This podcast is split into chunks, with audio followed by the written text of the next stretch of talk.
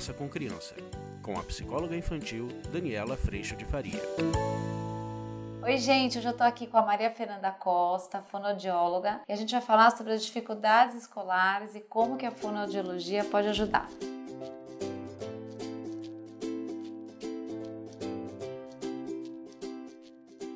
Fê, algumas dificuldades escolares acontecem, talvez por trocas ainda sonoras, uhum. dos fonemas estarem confusos. Como é que a fono ou o trabalho com a fono pode ajudar? Você falou também de respiração. A gente espera até os seis anos que a aquisição da linguagem oral esteja completa, completa. e concluída. É lógico que hoje em dia, com todos os estímulos que as crianças têm, isso acontece mais cedo. Gera, de uma certa forma, uma comparação dos próprios pais, até dos professores, em relação a alguns na sala, porque, por exemplo, uma criança de 5 5 anos hoje em dia, praticamente já tem todos os fonemas adquiridos, já tem uma linguagem muito clara. Até mais ou menos essa idade de uns 5 anos, a gente já espera tudo isso nos dias atuais. Nesse início, 5, 5 e meio, eles começam a fase da alfabetização. E aí o que às vezes acontece, não necessariamente a criança teve uma troca na oralidade, mas assim, eu tenho recebido muito no consultório trocas de grafemas, que são trocas de P e B, T e D na escrita. Sim. Então, às vezes a mãe fala, ah, mas ela nunca teve nada na oralidade, agora tá trocando. Então a gente sempre pede uma audiometria nessa faixa etária para ver se tá tudo certo, se a criança. O que, que é, Fê? É um exame de audição. Então, para você ver se a criança tá com os limiares auditivos dentro da normalidade do que é esperado para a idade. Escuta, Exatamente. Se ela escuta tudo. Se ela escuta bem. Se ela escuta bem dentro dela diferenciar sons, inclusive. É, na verdade,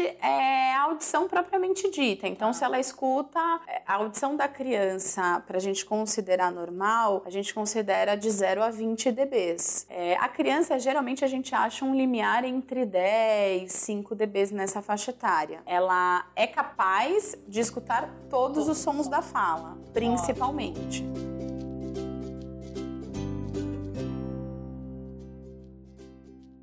Então, com audição normal, a gente investiga um pouco a questão da respiração, porque isso também pode interferir. Então, assim, uma criança que dorme mal, que tem um histórico de apneia, que teve, ou enfim, algum histórico de apneia, que ronca, que se é uma criança que boca, baba, né, exatamente. Então, aí vale a pena uma investigação, porque assim, toda essa questão da respiração influencia na aprendizagem. Porque ela dorme mal, Exatamente. tem outra condição de atenção. E tem toda a questão de oxigenação do cérebro cérebro. Eu brinco que assim, quando a gente tá gripado, nosso rendimento é totalmente diferente Sim. de quando a gente tá sem, com uma respiração 100%. É então, assim, a gente investiga várias questões para ver se tá tudo dentro da normalidade para ir focar só nessas trocas de grafema. Uh, geralmente é um trabalho rápido, a gente consegue mostrar para a criança através de trabalhos auditivos mesmo pontuando, de sonoros, a diferença de um P, de um B, de um T e de um D. Acaba não fugindo fugindo muito do que a gente faz na oralidade. E aí a alfabetização pode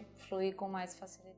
Ah, com certeza, com certeza. Essas trocas geralmente aparecem a partir de uns seis anos. É bem comum receber com seis, sete anos. Que pensa, ah, tá né? trocando. A grande a gente... alfabetização é eu conseguir associar o som a um símbolo. Exatamente. Né? O fonema a um. E assim, um eu sinto que é um pouco a angústia dos pais quando as crianças começam com uma troca, um distúrbio articulatório, enfim, uma troca na oralidade. A grande preocupação deles é: mas será que ele vai trocar na escrita? Não tem não essa associação. Sim. Ah, ele não produziu o R na idade certa. Será que ele vai escrever preto ao invés de escrever preto? Eu falo, gente, calma, uma coisa de cada vez. Ele ainda nem chegou chegou nessa fase de alfabetização e não necessariamente tem essa ligação. Tem muita criança que não teve troca na oralidade nenhuma e apresenta, e tem muita criança que teve e não apresenta lá na escrita.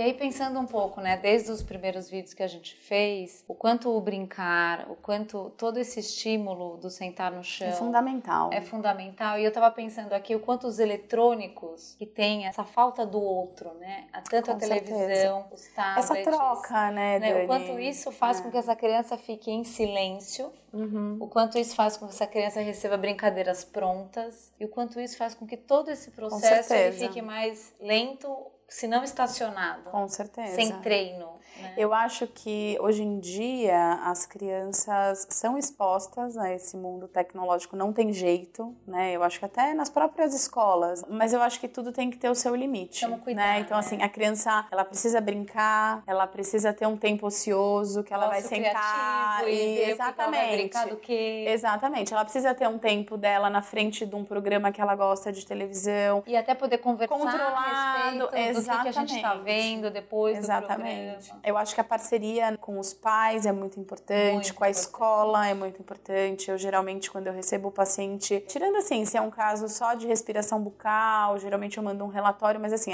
a, escola sempre está ciente que ele está sendo atendido, eu me coloco à disposição. Quando tem questões escolares, sociais envolvidas, eu sempre vou na escola nesse Sim. início, porque eu acho que é importante não só a troca com os outros profissionais, né, assim, psicólogo, dentista, pediatra, otorrino, que na verdade essa É é, um a time, área né? que eu mais trabalho, né, são os profissionais que eu mais tenho contato, é, mas eu acho que a gente precisa ter essa mesma linha de pensamento, até para dar um atendimento bacana para o paciente, né, não adianta você fazer X, a psicóloga Y e o otorrino ser totalmente contra o que você está trabalhando, então eu procuro sempre indicar quem eu confio, quem eu estou acostumada a trabalhar, A e a escola, direção, né? exatamente, a escola tem um papel fundamental, Fundamental. assim, até porque eu sinto que às vezes as escolas são um pouco carentes, sabe, nesse sentido de ter essa orientação do profissional mais próxima. Então, hoje em dia são poucas as escolas que têm uma assessoria fonoaudiológica dentro. Quando o paciente vem da escola, geralmente um paciente que vem mais tarde, então assim, ele vem com uma troca que já poderia ter sido mexida com 4,5, ele chega para mim com 5, 5,5. Ele já desenvolveu durante um certo tempo esse padrão de Sim. linguagem que vai ser mais difícil sim. da gente mexer.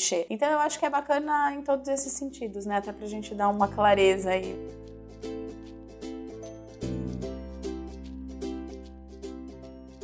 E o convite é sempre a gente estar perto, né? Com Fê? certeza, Porque com é certeza. estando perto e acompanhando de perto que a gente pode não deixar passar. Com certeza. Hoje em dia, todas as áreas, o trabalho de prevenção é, é muito bem-vindo. coisas. Às vezes as especial, pessoas né? falam, nossa, mas ele tem três anos, mas eu já levo. Mas aí você orienta uma chupeta, você orienta a retirada de uma Você mamadeira, depois, você né? orienta, olha, esse desenvolvimento da arcada da- de mandíbula não tá legal, vamos procurar uma pessoa específica para isso. tal. E exatamente, aí lá na frente, com seis anos, talvez você evitou um trabalho. Sim, é. E o legal nessa faixa etária, como eu trabalho muito também com respirador oral, faço um trabalho muito bacana junto com a ortopedia funcional, o desenvolvimento da criança nessa fase é muito bacana, de crescimento. Eles estão no boom É hormonal, então tudo vai muito rápido. Um tratamento que lá na frente, com um aparelho que você vai fazer com um ano e meio, durante um ano e meio, você faz numa criança que dura quatro, cinco meses. Eu tive um paciente de quatro né? anos,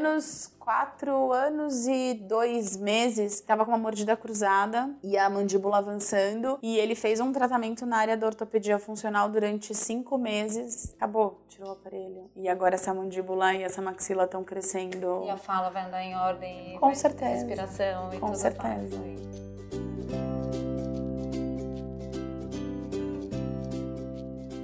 A ideia desse vídeo, gente, é prevenção também, que a gente possa gerar informação para que a fonoaudiologia também seja mais uma informação para vocês. Fê, obrigada. Vou colocar Obrigada os dados você, da Fê aqui para vocês, para quem precisar. Ela tem consultório aqui em São Paulo. Que bairro, Fê? Em Moema. Em Moema e também em Alphaville. O pessoal de Alphaville também tem Maria Fernanda aí para vocês. Beijo, beijo. Até mais. Beijo, tchau, tchau. Obrigada.